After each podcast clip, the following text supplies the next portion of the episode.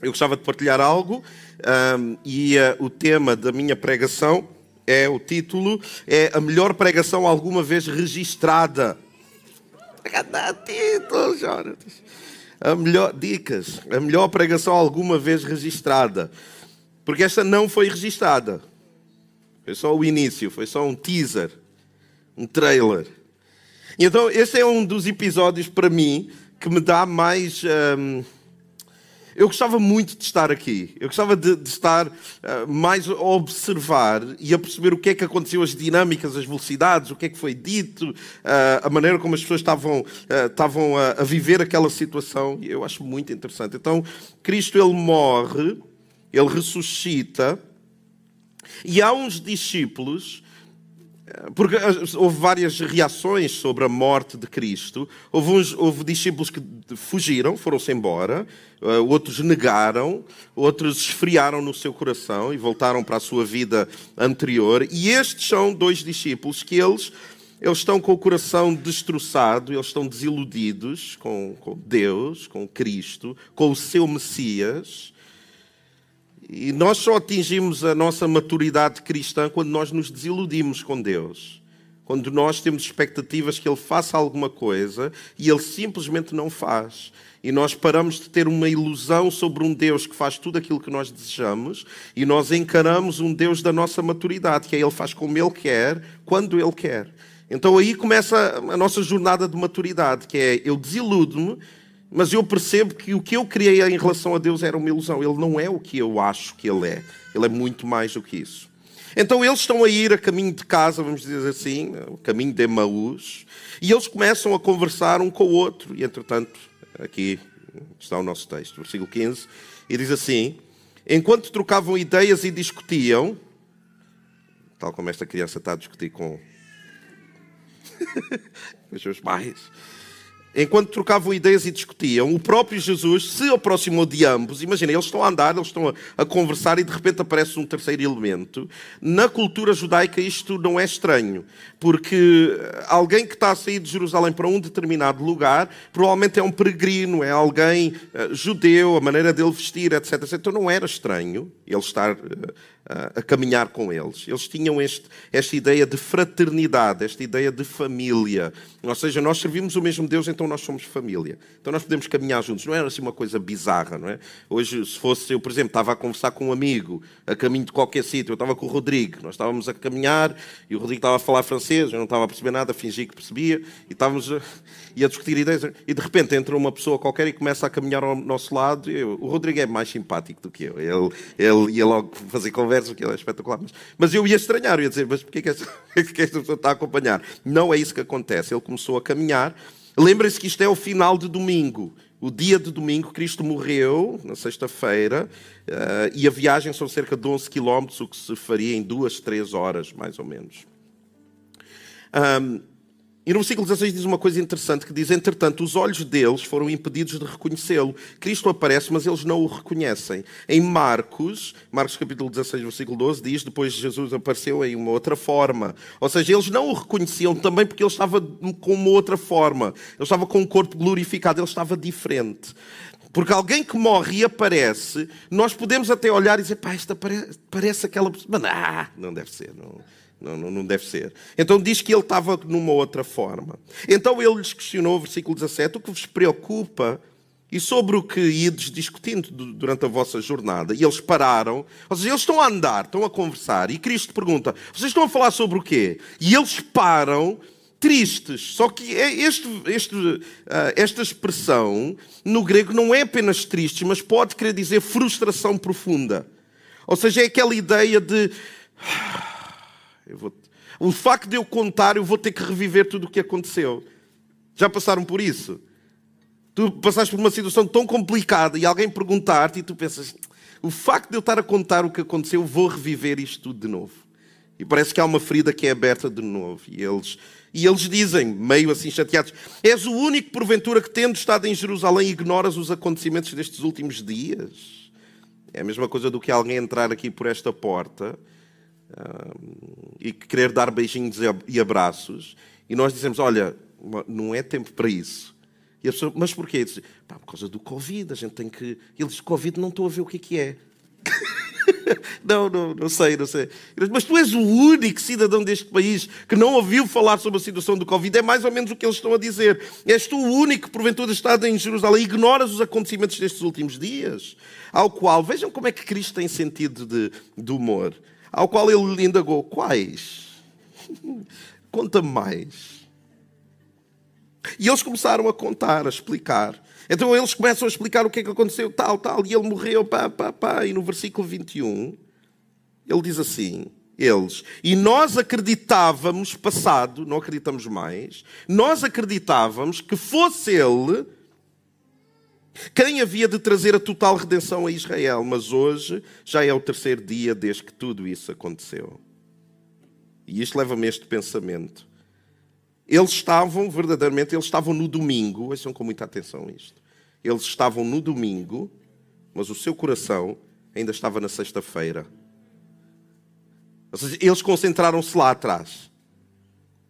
Como alguns de nós, nós estamos a viver uma realidade agora, mas tudo o que tem a ver conosco, o nosso coração está lá atrás num trauma qualquer, numa situação, numa palavra maldita, num silêncio quebrado, numa situação onde nós não controlamos e nós saímos magoados. Nós estamos hoje aqui, mas o nosso coração está lá atrás, numa qualquer situação. É difícil isto. Já imaginaram o que é o dilema de tu teres que explicar à pessoa: olha, mas tu estás aqui, hoje é um dia diferente. A vida, a vida é diferente. Tu não precisas estar-te a concentrar mais no que é que aconteceu lá atrás. Tu tens que viver a vida hoje. Então a cronologia da realidade não corresponde à cronologia da alma. Eles estão num tempo específico, no agora, mas o seu coração reporta para algo lá atrás, como alguns de nós vivemos. Nós vivemos um síndrome da lealdade errada, nós tornámos-nos leais aos nossos problemas. Há uma lealdade para com um trauma, uma tragédia, uma situação em que nós tornamos a nossa lealdade não é mais aquilo que Deus tem para nós no dia que se chama hoje, não, a nossa lealdade é lá para trás, é uma situação que aconteceu.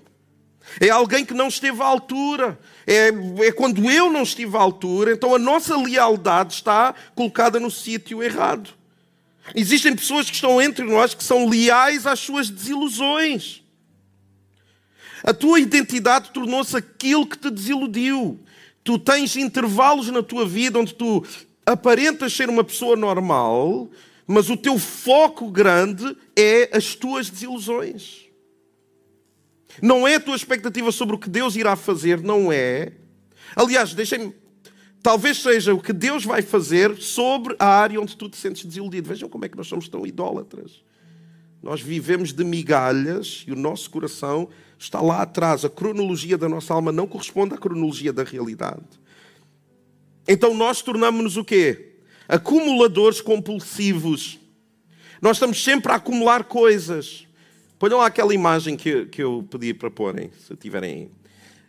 Há um, uma questão cognitiva, psicológica, que se chama mesmo isto. Em inglês chama-se orders e que são pessoas que são acumuladores compulsivos. Isto parece uma sala cheia de lixo, não é? A pessoa que vive aqui nesta sala, se tu fores tirar aquela garrafa de vinho que está ali, que já não tem nada, tu vais dizer assim: Olha, mas porquê que tu não deitas isto fora? Aqui está só a ocupar, pá, é pouco higiênico. Não... A pessoa vai dizer: Não, não, não, não, eu quero guardar isso para uma ocasião especial. Não, não, não, não, isto aqui foi alguém que foi-me dado com muito carinho, é muito especial para mim. E tu depois vais, pegas, abres um saco e tem lá roupa suja sequer. E que a pessoa não usa já. E tu dizes, então isto aqui, pelo menos isto dá para deitar fora. E a pessoa, não, não, não, porque isto aqui epá, é muito importante para mim. Então tu tens o teu interior, ouçam com muita atenção, tu tens o teu interior um lixo. O teu interior está cheio de acúmulo na tua alma e tu tornaste um acumulador compulsivo. Porque tudo o que não é bom tu acumulaste. E tu não permites que ninguém alivie a tua carga. Porque se alguém te disser assim, mas olha, será assim tão grave isso que aconteceu? E isso é impeditivo de tu, de tu caminhar junto com outras pessoas. Isso é impeditivo de tu caminhares em amizade com aquela pessoa com aquela. Isso é impeditivo de tu levares agora a tua vida numa outra direção. Tu vais dizer sim, é. Porque tu acumulaste tanta coisa, tanta coisa na tua vida que tu não consegues prosseguir. Então estes homens tornam-se acumuladores, compulsivos. Se alguém te maltrata, tu pegas. São, existem pessoas que estão a guardar mágoas de coisas que os outros nem se aperceberam que fizeram. Eu lembro de uma conversa que eu tive com uma pessoa, eu pessoalmente, que a pessoa, a pessoa ficou tão triste por um comentário que eu fiz uh, há dois anos atrás. Dois, a pessoa teve dois anos a marinar aquilo que eu disse, em vez de ter dito, ah, o pastor, quando disse isto, o que é que queria dizer? Eu tinha explicado. Não, dois anos. Que a pessoa acumula, acumula. Então, depois deste cenário todo, versículo 25 diz assim: Então lhes admoestou Jesus, ó tolos de entendimento e lentos de coração. Ou seja, vocês são lentos de coração para crer em tudo quanto os profetas já declararam a vós. Ora, não era imprescindível que o Cristo padecesse para que entrasse na sua glória? E agora, que pregação incrível que deve ter sido. Então, iniciando por Moisés, e discorrendo sobre todos os profetas, explicou-lhes, explanou-lhes o que a seu respeito constava em todas as Escrituras. Imaginem que pregação não foi esta. Que eles andarem, o próprio Cristo fala de toda a Escritura, tudo o que é Antigo Testamento, e explica-lhes em todo o lugar o que é que fala acerca do quê? Sofrimento e glória. Sofrimento é como se ele dissesse: olhem, Salmos, fala acerca do sofrimento do Messias, mas fala da sua glória. Em Daniel, fala sobre o seu sofrimento e a sua glória. Quando diz, bah, bah, bah, bah. agora isto fala-nos acerca do quê? Da importância das Escrituras. A maior parte, e eu digo isto muito aos nossos pastores e a, e a líderes na igreja, não há, honestamente, ninguém que tenha algumas questões em que tenta relativizar, uh, imaginem, homossexualidade, a questão, sei lá, o congregar, o estarmos. Há, ninguém consegue tornar relativo estas opiniões tendo a Bíblia aberta. Não há como. Porque as Escrituras contêm tudo lá para nós termos uma vida santa, uma vida pia, separada do mundo. Então o que sobra para com as pessoas são filosofias vãs. Porque a palavra de Deus tem esta capacidade de, em toda a palavra, apontar constantemente para Cristo. E deixem-me só ler um texto que eu acho incrível, que está em Daniel 7,14, que fala, é um, é um texto messiânico. Eu não estou a dizer que Cristo falou sobre isto, mas fala sobre ele.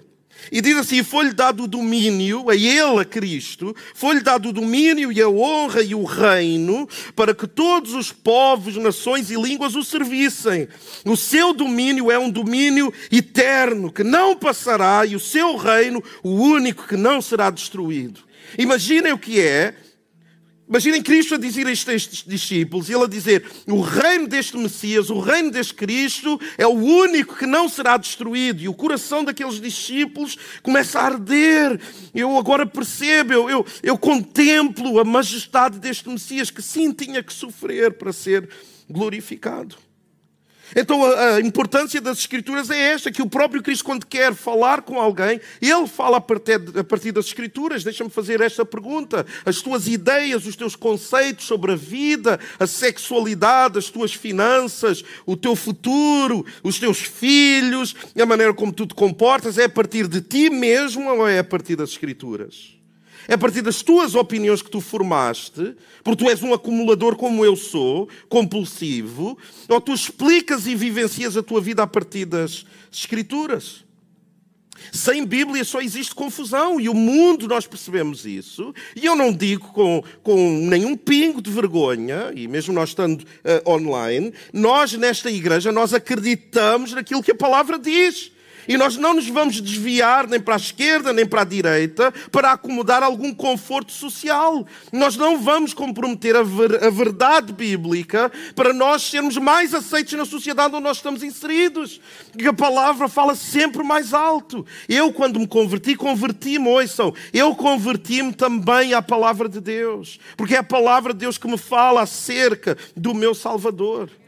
Eu não descobri Cristo no meu interior apenas. Eu descubro lendo as Escrituras. Então Deus só está comprometido com o que Ele diz, não com as tuas invenções, não com as tuas carências, não com as tuas explicações do que é que deveria ser a fé, ou, ou a generosidade, ou a igreja local. Não, Ele não está comprometido com isso. Ele está comprometido com o que Ele diz. E existe o perigo em que tu tornas-te a medida de interpretação de todas as coisas. Então, tudo o que tu vês, tudo o que tu relacionas, tudo o que é o teu raciocínio, é a partir da tua medida de interpretação. Tu és o grande intérprete da vida. E a Bíblia não vai ter lugar mais. Por isso é que por detrás de toda a rebeldia e relativização existe um narcisista. Todo aquele que quer tornar relativo o que é concreto é um narcisista que ele está a dizer a medida da interpretação da vida, dos outros, de tudo o que me rodeia, não é as escrituras, sou eu. Eu sou a grande medida de interpretação. Isso é extremamente perigoso. Ao se aproximarem, ele faz esta explicação incrível pela palavra, e ao se aproximarem do povoado ao qual se dirigiam, Jesus fez como quem ia continuar a caminhada, ou seja, é como se ele tivesse a fingir, tipo, vou embora, mas eu sei que eles vão me chamar. Porém, eles muito insistiram, rogando-lhe: fica conosco, pois é tarde e o dia já está a chegar ao fim. Ou seja, a noite vai chegar, pode ser assaltado, pode acontecer qualquer coisa. De novo, isto é fraternidade, isto é hospitalidade. Então ele entrou para ficar com eles. Eles insistiram e ele entrou. Eles insistiram e ele entrou.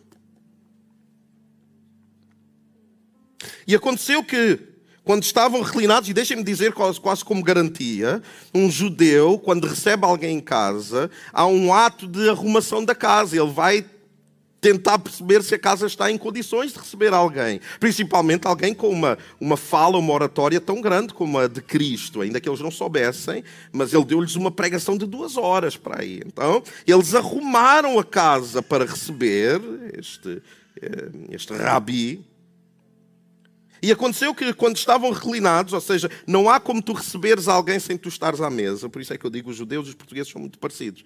A gente convida logo uma mesa.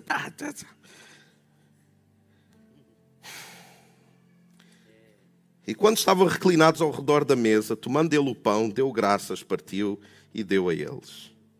E deixem-me dizer o que é que isto tem a ver connosco. Eles insistiram, ele entrou e ele sentou-se à mesa com eles. O louvor e adoração, quando nós cantamos para Deus, é abrir a porta da nossa casa. Eu estou a dizer a Deus assim: Senhor, tu és bem-vindo. Ah, mas ele mora dentro de ti. Eu sei que sim. Ele mora, eu sei, mas eu, eu faço questão que ele se sinta bem. Então, quando nós estamos a cantar para Ele, o que nós estamos a fazer é, nós estamos a abrir a porta da nossa casa. Salmo 24. A pregação é sentar na mesa com Ele, que é Ele fala conosco, nós somos alimentados, há um diálogo da nossa alma para com Ele, Ele fala conosco. Colossenses 1, 28 e 29. As nossas orações perfumam a nossa casa. Então nós abrimos a porta da nossa casa através do louvor e da adoração. Nós ouvimos a pregação. Eh, nós estamos à mesa e somos alimentados pela Sua palavra. E as nossas orações perfumam a casa. Então há perfume, há arrumação, há uma porta aberta e Ele está à mesa conosco. Então, durante o louvor, nós somos abraçados por Ele. Quem nunca se sentiu abraçado por Deus durante o louvor? Nós podemos estar no nosso pior. Nós cantamos para Ele e nós sentimos um apego. E durante a pregação somos constrangidos a mudar. Por isso é que eu vivo por esta máxima. Depois de uma pregação que eu tenha o privilégio de fazer, as pessoas têm que ter uma de duas reações. Ou as pessoas passam a odiar a odiar o próprio pecado, diz assim, eu tenho que me transformar, eu não, eu não posso mais ser assim, ou as pessoas passam a odiar-me a mim. É, não, não tem muito meio termo, que é, eu não gosto deste indivíduo. Porque o que ele diz é ofensivo. Porque o que ele diz é ofensivo para o meu estado de alma. Eu não gosto deste pastor, eu não gosto desta igreja. Tranquilo, não tem problema. uma das duas reações, porque a palavra de Deus tem que provocar em nós reação. E quando ele parte o pão e ele dá, neste mesmo instante, versículo 31, se lhes abriram os olhos. Que coisa fantástica. E o reconheceram. Nós louvamos para Ele, nós cantamos para Ele, abrimos a porta, nós ouvimos a palavra, Ele fala conosco, nós oramos, perfumamos a casa e então nós o reconhecemos. Que coisa maravilhosa reconhecer o próprio Deus. E questionaram-se entre si, porventura não nos queimava o coração quando ele, durante a nossa jornada, ou seja, eles reconhecem, ele desaparece, e eles começam-se a questionar, porventura não nos queimava o coração quando Ele, durante a nossa jornada, nos falava, quando nos explicava as Escrituras? E como é que é o nosso coração hoje? Será que quando Deus fala contigo, o teu coração ainda queima? Será que o teu coração, quando a palavra de Deus é explicada, ainda que de uma forma tão defeituosa como a que nós fazemos, porque nós somos cheios de pecado e, e temos tanta coisa por resolver, mas a palavra é pregada, a palavra é falada, é cantada, a palavra é orada, será que o teu coração ainda arde, ainda queima? Será que o teu coração ainda queima? Será que o teu coração ainda queima?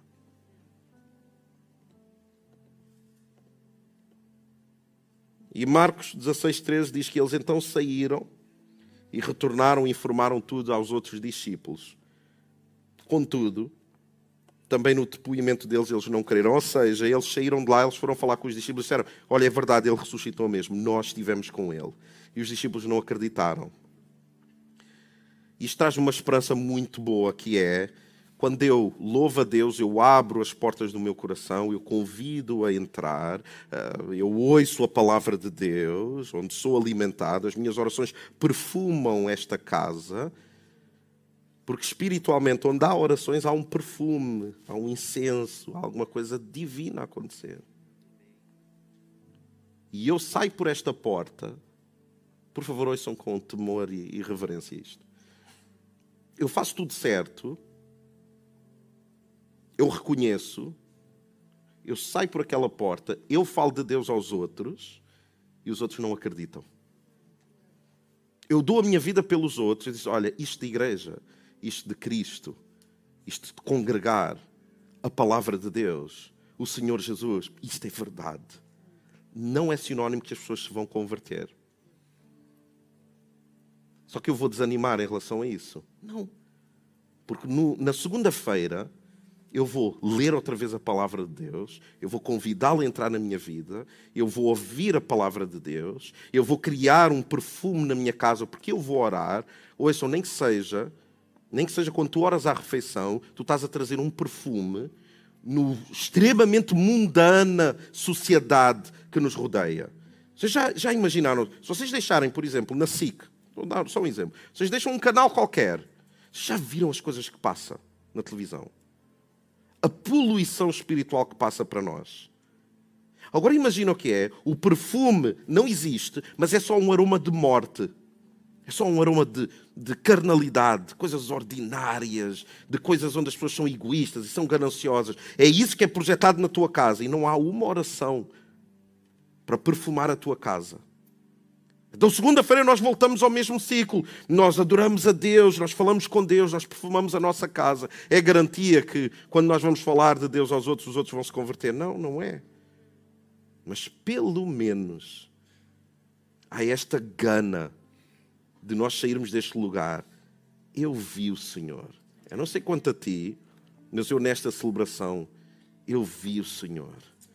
Eu vi Ele nas músicas, eu vi Ele no meu próximo, eu vi Ele na palavra de Deus. Enquanto nós orávamos, eu vi Deus.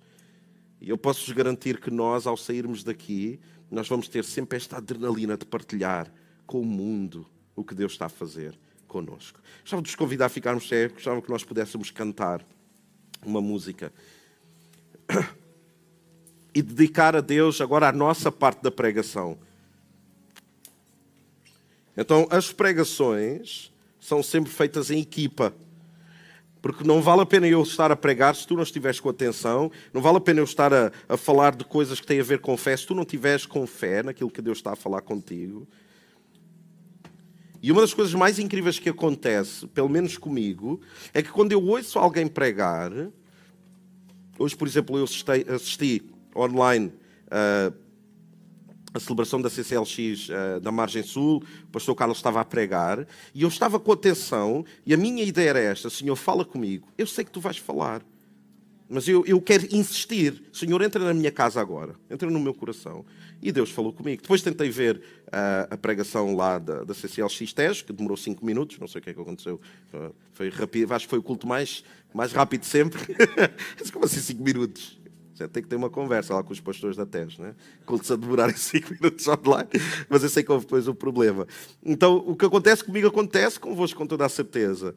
Que é, eu tenho as minhas questões e quando a palavra é pregada, há sempre alguma coisa. Pode ser só uma frase que faz todo o sentido. Nós dizemos, Senhor, obrigado por tu falaste comigo isto aqui. Mas hoje eu gostava de vos desafiar a nós ainda falarmos mais com Deus. Onde nós vamos dizer, Senhor, eu, eu, eu tenho as coisas arrumadas para que tu possas entrar e falar ainda mais comigo. Eu sei que ao partir o pão eu, eu reconheço-te. Senhor, eu vou perfumar a casa que é o meu coração. Senhor, então fala comigo, continua a falar comigo. Podemos fazer isso? Tá? Vamos fechar os nossos olhos enquanto o grupo se prepara. Senhor, obrigado pela tua palavra. Obrigado porque nós somos uma igreja que crê naquilo que a tua palavra diz. Mais do que a nossa liturgia, mais do que a música, do, do que os instrumentos, do que a estética, do que a disposição desta sala. Nós acreditamos na tua palavra. Então ajuda-nos a não sermos frouxos, Ajuda-nos a não sermos covardes, achando que vamos ganhar e arrogantes, Senhor. Ajuda-nos a não sermos arrogantes ao pensar que nós podemos ganhar as pessoas simplesmente por sermos boas pessoas. A tua palavra nos exige que nós preguemos não o nosso testemunho, não o nosso exemplo, mas que nós preguemos a tua palavra que nos dá a revelação de que Deus estava em Cristo a reconciliar-se com a humanidade. Então ajuda-nos a não depender dos nossos acertos ou do nosso bom testemunho. Ajuda-nos a depender de alguma coisa que é infalível, que é a pregação da tua palavra. E isso pode ser um versículo, isso pode ser uma palavra solta, não entendendo bem o versículo, mas nós nomeando a tua palavra aos outros aí é que está o verdadeiro poder de trazer e atrair pessoas à tua presença. Então, enquanto nós cantamos, renova em nós o compromisso para contigo. Que, tal como estes discípulos que não reconheciam quando Cristo estava ao seu lado, tu também fazes isso conosco. Tu estás ao nosso lado na nossa jornada. Tu acompanhas cada um de nós na sua caminhada. Que coisa fantástica. Tu caminhas conosco ao nosso lado na nossa caminhada quando tropeçamos, quando andamos de gatas, quando nos arrastamos na estrada da vida, tu estás ao nosso lado nessa jornada. Então, feridos, sem energia, mas caminhando, ajuda-nos ao cantarmos para ti, ao reconhecermos quem tu és, que haja um bálsamo um bálsamo de vida, de paz, de tranquilidade, de esperança, de certeza, de convicção, de fé, de ousadia no Espírito Santo, Senhor. E que nenhum de nós esteja indiferente enquanto cantamos para Ti, sabemos que Tu nos ouves e que há expectativa neste lugar, no nome de Jesus. Amém. Amém. Deus abençoe vocês.